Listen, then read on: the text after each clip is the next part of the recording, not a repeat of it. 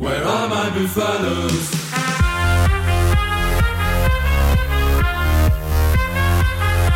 Bonjour et bienvenue dans Démol et Débat, huitième épisode de la saison consacré forcément à la huitième journée du, du, top 14. On va, on va revenir sur euh, votre samedi rugby, euh, une journée qu'on attendait plutôt neutre hier et qui s'est avérée exceptionnelle, haletante. Et pour en parler avec moi, on retrouve Nicolas Ogo. Salut Nicolas. Salut Baptiste, salut tout le monde. Et on retrouve aussi Vincent Bissonnet. Salut Vincent. Ouais, salut les gars, salut tout le monde.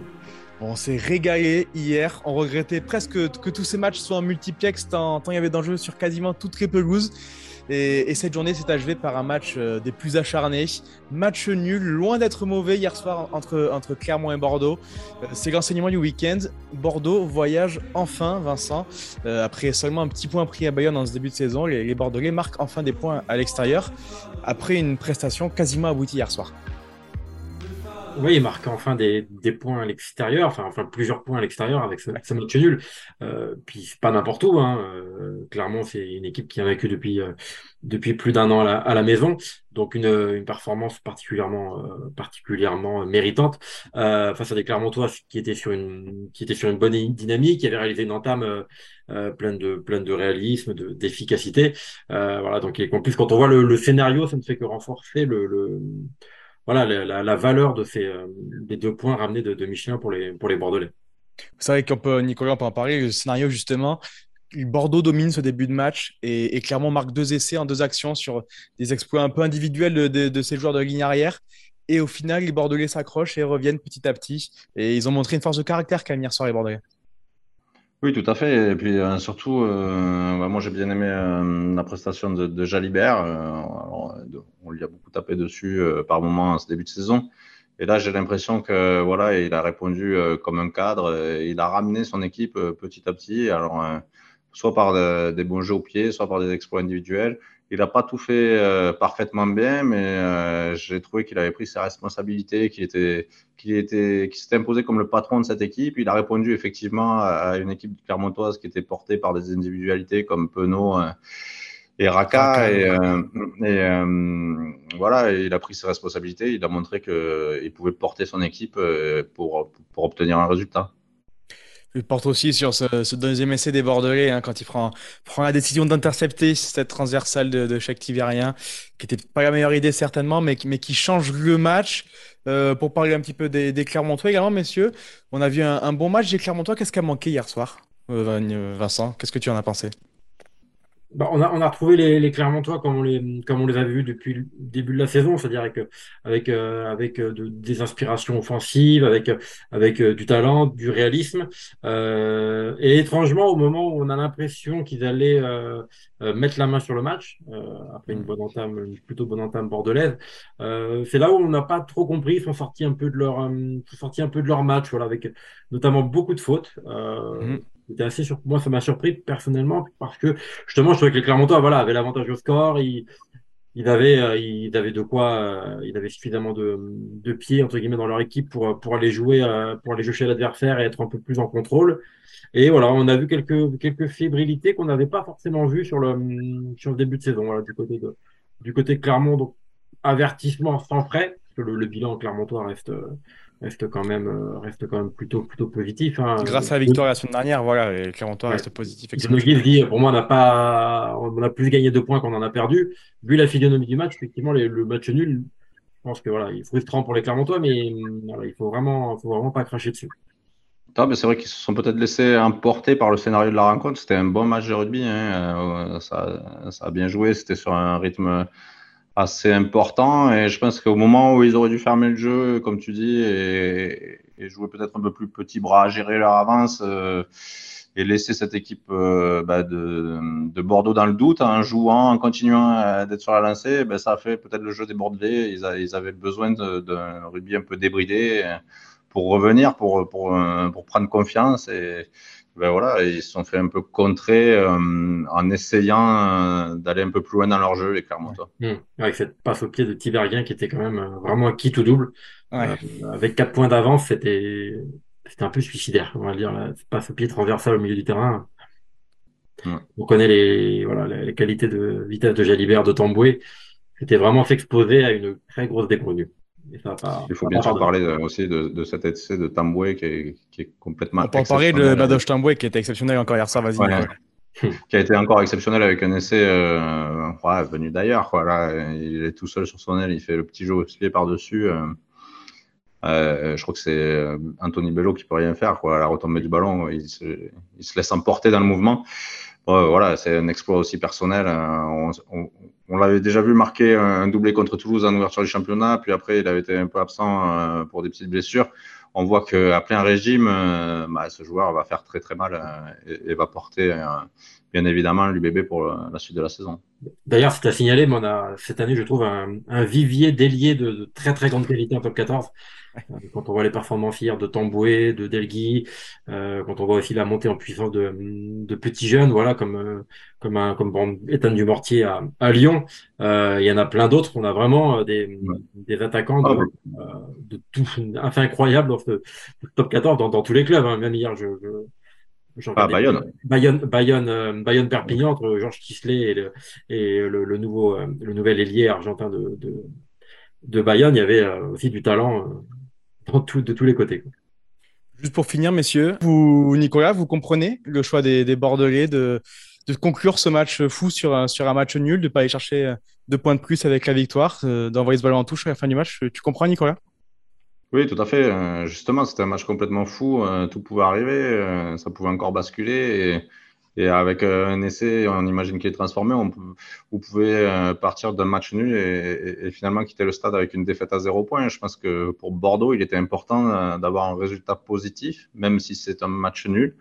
Mais quand on a euh, que trois victoires depuis le début de la saison, qu'on est juste devant euh, les trois derniers du classement qui ont deux victoires, un match nul à l'extérieur sur la pelouse de Clermont, c'est un très bon résultat qu'il fallait euh, conserver et, qu'il fallait surtout pas vendanger dans les dernières secondes. Voilà donc pour ce magnifique match qui a conclu cette, ce, samedi rugby 23-23 entre Clermont et Bordeaux. On enchaîne avec la question qui fâche. J'en parlais en préambule, messieurs. On a eu un multiplex complètement fou, notamment parce que deux prétendants au maintien ont décidé de sortir une grosse, grosse performance à la 50e hier Perpignan et Pau menés à l'extérieur pour au final mourir avec un, bonus défensif. Messieurs, vous connaissez très bien ces deux équipes puisque vous les suivez pour un Midi Olympique pour le journal. Euh, quel sentiment prédomine à l'issue de la rencontre pour, pour ces deux équipes? Plutôt le bon point pris à l'extérieur dans une course au maintien ou plutôt le fait d'avoir manqué un, enfin, le fait de manquer un gros coup à l'extérieur et donc de, marquer beaucoup de points d'un coup. On va commencer par euh, parler de la section euh, parce qu'elle nous a tenu en haleine euh, à Lyon hier, Nicolas. Quel, quel sentiment prédomine pour les Palois? Je pense que dans les rangs palois, à la fin du match, ils étaient satisfaits de ce point. Bah, déjà parce qu'ils sont allés le chercher à la dernière euh, seconde, parce que Lyon euh, avait fait le travail finalement euh, pour les sortir du bonus défensif à 3 ou 4 minutes de la fin. Donc ils ont su réagir pour conserver ce petit point. Donc au coup de sifflet final, je pense que les, les Palois étaient satisfaits de repartir de Lyon avec un point. Lyon qui était sur une bonne dynamique. Donc oui, à la fin du match, ils peuvent être satisfaits. Et quand on regarde la rencontre d'un point de vue extérieur, on peut euh, penser que ben, les Palois devaient repartir avec une victoire de Lyon. Ils menaient encore de 10 points à, la 50e minute. Ils avaient mené de 22 points la semaine dernière avant de perdre. Là, à, 20 minutes de la fin, là, ils mènent de 10 points à 30 minutes de la fin et ils perdent voilà, c'est des scénarios qui se ressemblent et qui sont pas forcément très positifs, euh, même si là, euh, ce, point est acquis à l'extérieur, mais ils menaient encore au score. On a vu, euh, par exemple, au Racing, lors de leur précédent déplacement, ils étaient aussi encore dans le match. Quand on parle à la 60e minute que le, bras de fer devient terrible et, et il a savait là aussi basculer pour le Racing.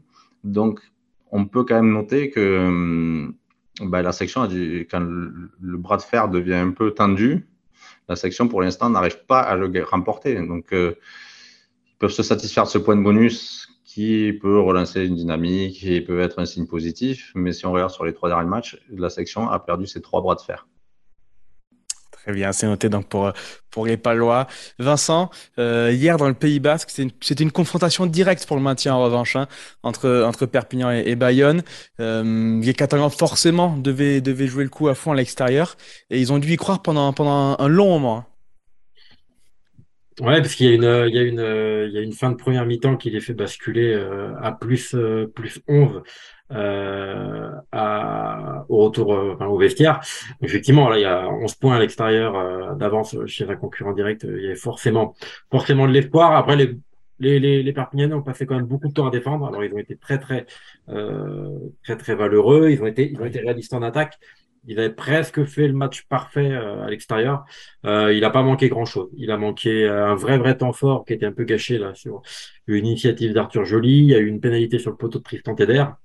Et à la fin, il y a voilà, il y a les Bayonnais à force de pousser, les rebonds ont commencé à, à, à, voilà à rebondir de de leur côté. Voilà, il y a, je pense qu'il y a quand même beaucoup de déceptions à avoir hein, côté catalan parce qu'il y avait vraiment un coup à faire comme il avait fait l'année dernière à, Aguilera. Il avait, mis euh, presque tous les ingrédients qu'il qu'il fallait. Après, voilà, sur le contenu, ils sont rassurés. Euh, ça reste un point de prix euh, à l'extérieur. Ils en prendront pas beaucoup, comme il avait fait à, à Pau. Mais c'est sûr que voilà, sur ces deux matchs, en, menant jusqu'à la 75e minute, ils étaient en droit d'espérer d'espérer davantage. Mais bon, je, crois qu'il faut plus y voir du positif qu'autre chose pour, pour la suite.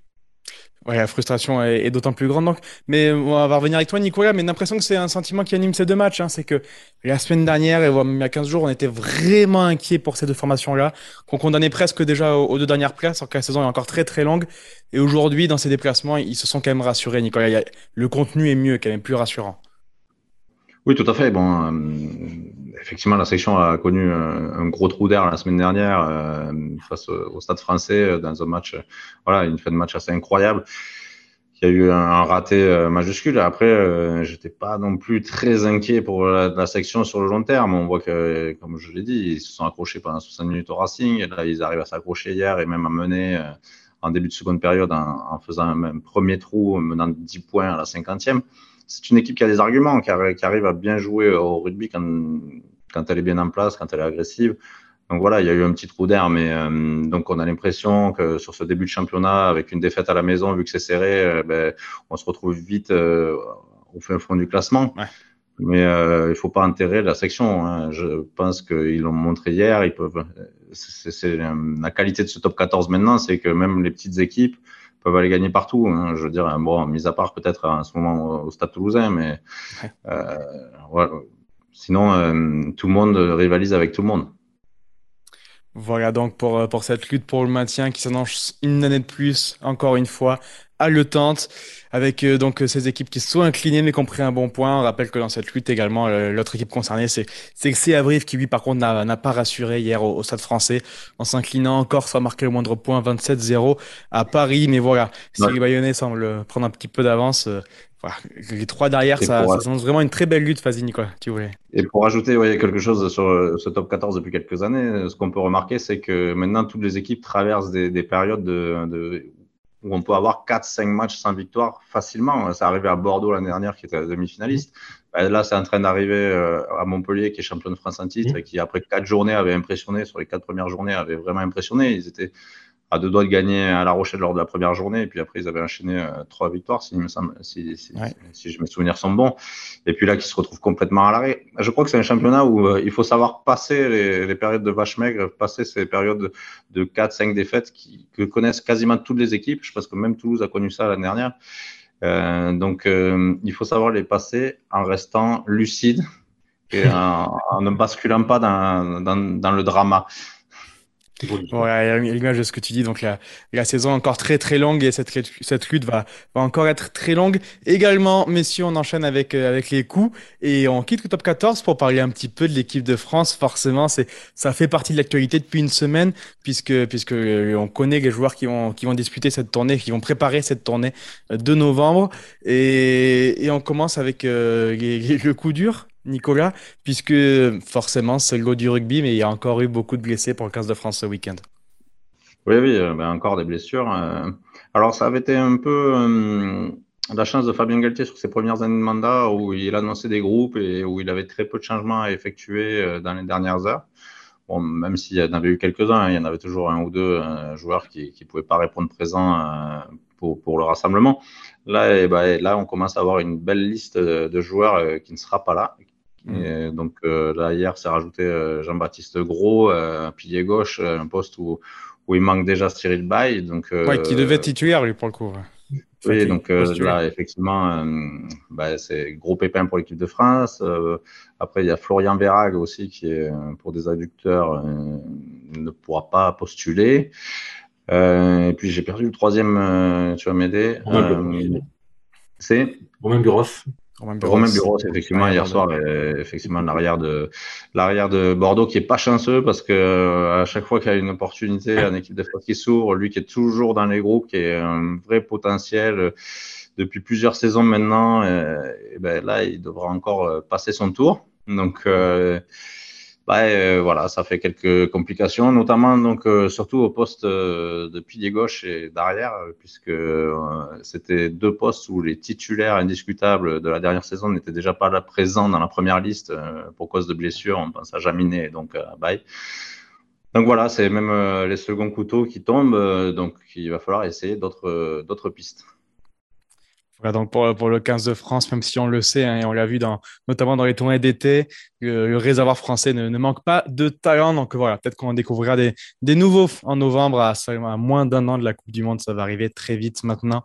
On enchaîne avec ton, ton coup de gueule, Vincent. On est le remplaçant parce que euh, je ne l'ai pas dit, mais c'est donc. Ah, vas-y, non, non, non, parlons-en des remplaçants. Vas-y, vas-y. Ouais, Louis Lebrun Le Castré qui arrive, euh, bah voilà, euh, qui avait fait jouer pas mal de fois avec le CO en début de saison en raison notamment de, de l'absence de Bourda Pileta. Euh, qui, qui, arrive en deuxième ligne. C'est Thomas Jolmes qui était, euh, qui était déjà présent au Japon, qui avait, qui avait qu'on avait vu sur les deux matchs, il me semble. Mmh. Et puis euh, Clément Castex, euh, peut-être plus surprenant en pilier gauche, mais euh, voilà, qui bénéficie du, du, bon début de saison, je pense, du Stade français, dont on parle peut-être pas assez, mais qui est, qui est en, en, haut du classement, à la surprise peut-être générale, ou en tout cas, ils ont profité d'un calendrier euh, qui leur été favorable, certainement pour, euh, pour se hisser en haut et prendre de l'avance. Et Clément Castells eh ben, a su tirer son épingle du jeu. Voilà, donc pour ces, ces joueurs, comme on le disait, qu'on devrait pas découvrir, mais en bleu, en tout cas, à niveau un échelon supérieur, peut-être avoir leur chance, qu'on découvrira donc dans, dans, les semaines à venir. On reste avec le, 15 de France, Vincent, pour ton coup de gueule. Et on parlait du poste derrière, justement, c'est concernant la, non-sélection de Brice Duglin, encore boudé par Fabien Galtier. Est-ce que tu as une explication? Est-ce que tu peux nous en parler? Oh, l'explication, euh, c'est le Fabien Galtier là, et à la limite, c'est le seul avis, euh, seul avis pertinent. Hein. Je n'entends pas remettre en cause les choix de, Fabien Galtier. Je, je comprends que euh, sur l'âge, sur le, potentiel, aujourd'hui, euh, Romain Buros avant et Louis Lebrun maintenant, voilà, sont plus des, des paris d'avenir. Voilà, mhm. ils ont plus leur carrière devant eux que, que derrière, comme, comme Brice Dulin. Mais voilà, c'est un vrai, voilà, un vrai, un vrai regret de de voir voilà Brice Dulin euh, écarté d'ailleurs de cette euh, de cette manière. Pour moi, c'est quand même sur la dernière décennie le l'arrière français euh, sûrement le plus le plus régulier au haut niveau. Un, joueur avec un profil intéressant, en plus un, pied gauche, très sûr sous les ballons hauts, qui même a qui a 32 ans a encore beaucoup à, apporter offensivement, qui a, un gros vécu du, du haut niveau. Et voilà, le voir relégué euh, cinquième, sixième choix, ou peut-être même plus, on ne sait pas, on n'a pas les papiers de Fabien Galtier sous les yeux, mais je trouve ça un peu, voilà, je trouve ça regrettable et euh, voilà pour un joueur qui a quand même énormément, énormément donné et qui, à mon sens, euh, pouvait encore, pouvait encore apporter à ce 15 de France qui, qui, est jeune. Hein. voilà, je trouve que je trouve qu'il méritait, méritait mieux. On risque donc d'avoir vu Brice pour la dernière fois en bleu lors de ce France-Écosse où il avait tenté une une relance un peu Ave Maria, euh, on dira la, après la sirène qui avait, qui avait coûté la victoire. Voilà. oublier qu'une semaine plus tôt, c'est lui qui avait marqué l'essai de la, l'essai de la remontée fantastique face au, face au Gallois. Je préfère garder cette image de, de Brice Dulin en bleu. Ouais, Moi, je suis d'accord avec toi. Je, suis totalement d'accord avec toi. C'est que Brice Dulin avait fait un tournoi assez exceptionnel, que ses prestations ont été soulignées par tout le monde. Et puis, bon, il fait une erreur euh, sur un dernier match qui ne compte plus, hein, puisqu'on n'était plus en course pour, pour la euh, victoire finale. Pour la victoire finale. Bon, alors, ça, ça aurait été mieux de gagner le match. J'en suis conscient. mais euh, qu'on ne lui redonne pas une chance derrière cette erreur-là, ça reste un peu dur pour, pour le joueur qu'il est. Quoi.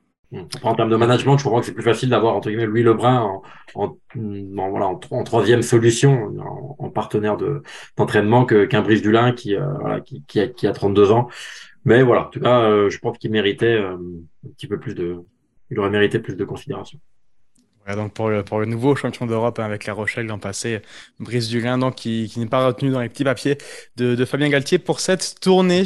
On revient au top 14, messieurs, pour finir l'émission avec le prono. On va en parler justement de Brice Dulin, puisque ce soir, il se déplace au stade toulousain c'est la grande confrontation de ces dernières années, le, nouveau classique, les deux derniers champions d'Europe qui s'affrontent. Et, voilà, un match toujours exceptionnel. Euh, Nicolas, comment tu, les, comment tu les sens, les Rochelais Sur quelle dynamique sont-ils capables de faire un coup à Toulouse? J'ai envie de dire, s'il si y a bien une équipe qui peut le faire, c'est eux.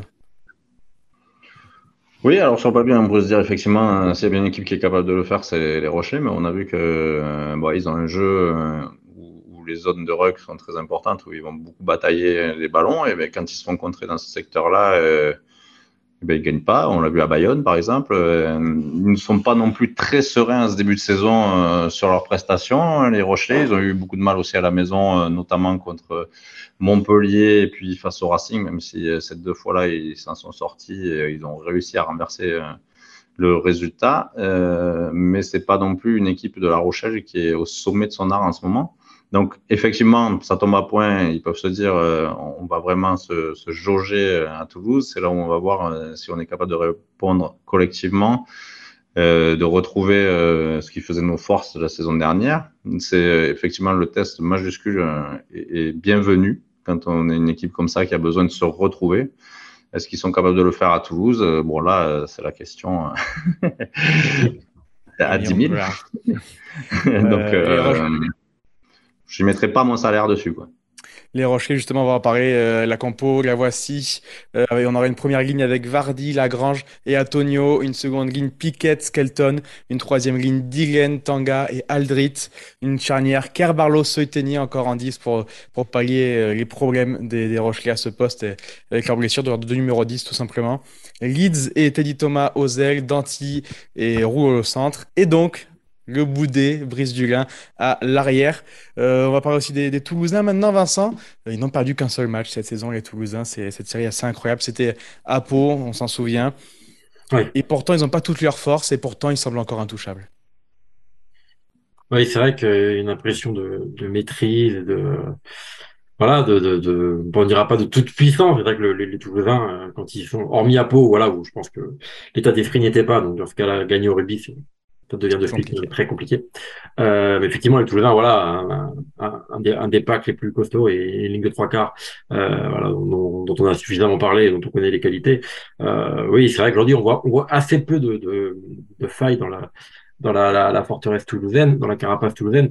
Je suis quand même curieux de voir euh, ce que va donner le, le, le, le combat d'avant, parce que je trouve que le, le pack Rochelet avec la, la, la, deuxième ligne Piquet Skelton, euh, D-Lane, Tanga Aldrit, euh, pour le coup, il y a quand même, il y a quand même du muscle, il y a quand même du poids. Bon, je pense que c'est une stratégie délibérée de, voilà, d'essayer de faire mal aux Toulousains euh, devant dans le jeu au sol, où on sait que s'il y a une potentielle petite faiblesse du côté toulousain, ça peut être là. Ça peut vraiment être dans cette guerre euh, du jeu au sol, guerre un peu auprès.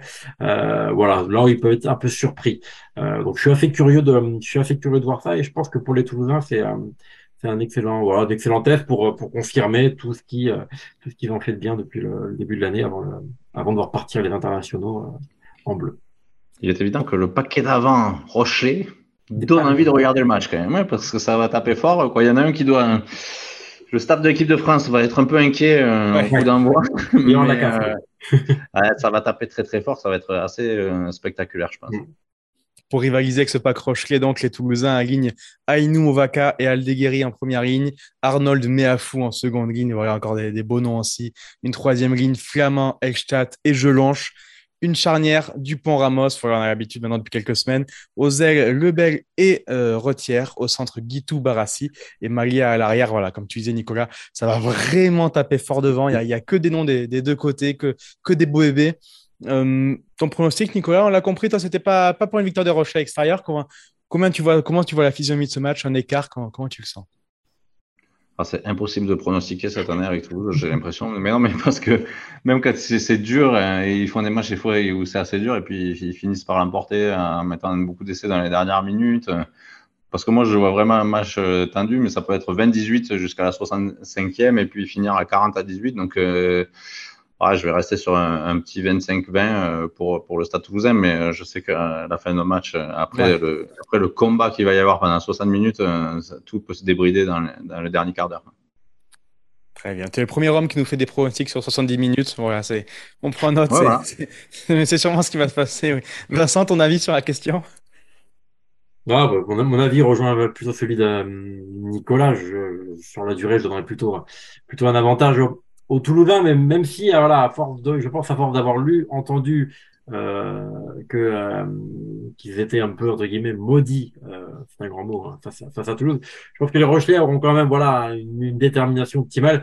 Et allez, je, je vais tenter la cote du, du petit match nul. Pourquoi pas Allez, très belle cote. du petit ça serait bien pour le top 14 d'ailleurs d'avoir un vrai beau choc équilibré et, et haletant jusqu'au jusqu'au bout. Oui, parce qu'on le rappelle, avant cette journée, ce sont les, deux leaders de championnat et Toulouse commence déjà à creuser un écart et en cas de victoire ce soir, il creuserait un peu plus, euh, un, un grand, grand écart avec euh, le reste du championnat. Merci beaucoup, messieurs. Merci. Salut. Et merci, à vous les auditeurs pour votre fidélité. Continuez à suivre l'actualité du rugby sur Rugbyrama et midolympique.fr tous les jours, tout le temps. Voilà, nos sites internet sont, sont, sont, sont ouverts. Allez voir, il y a toutes les infos dessus. Bon dimanche à tous. Au revoir.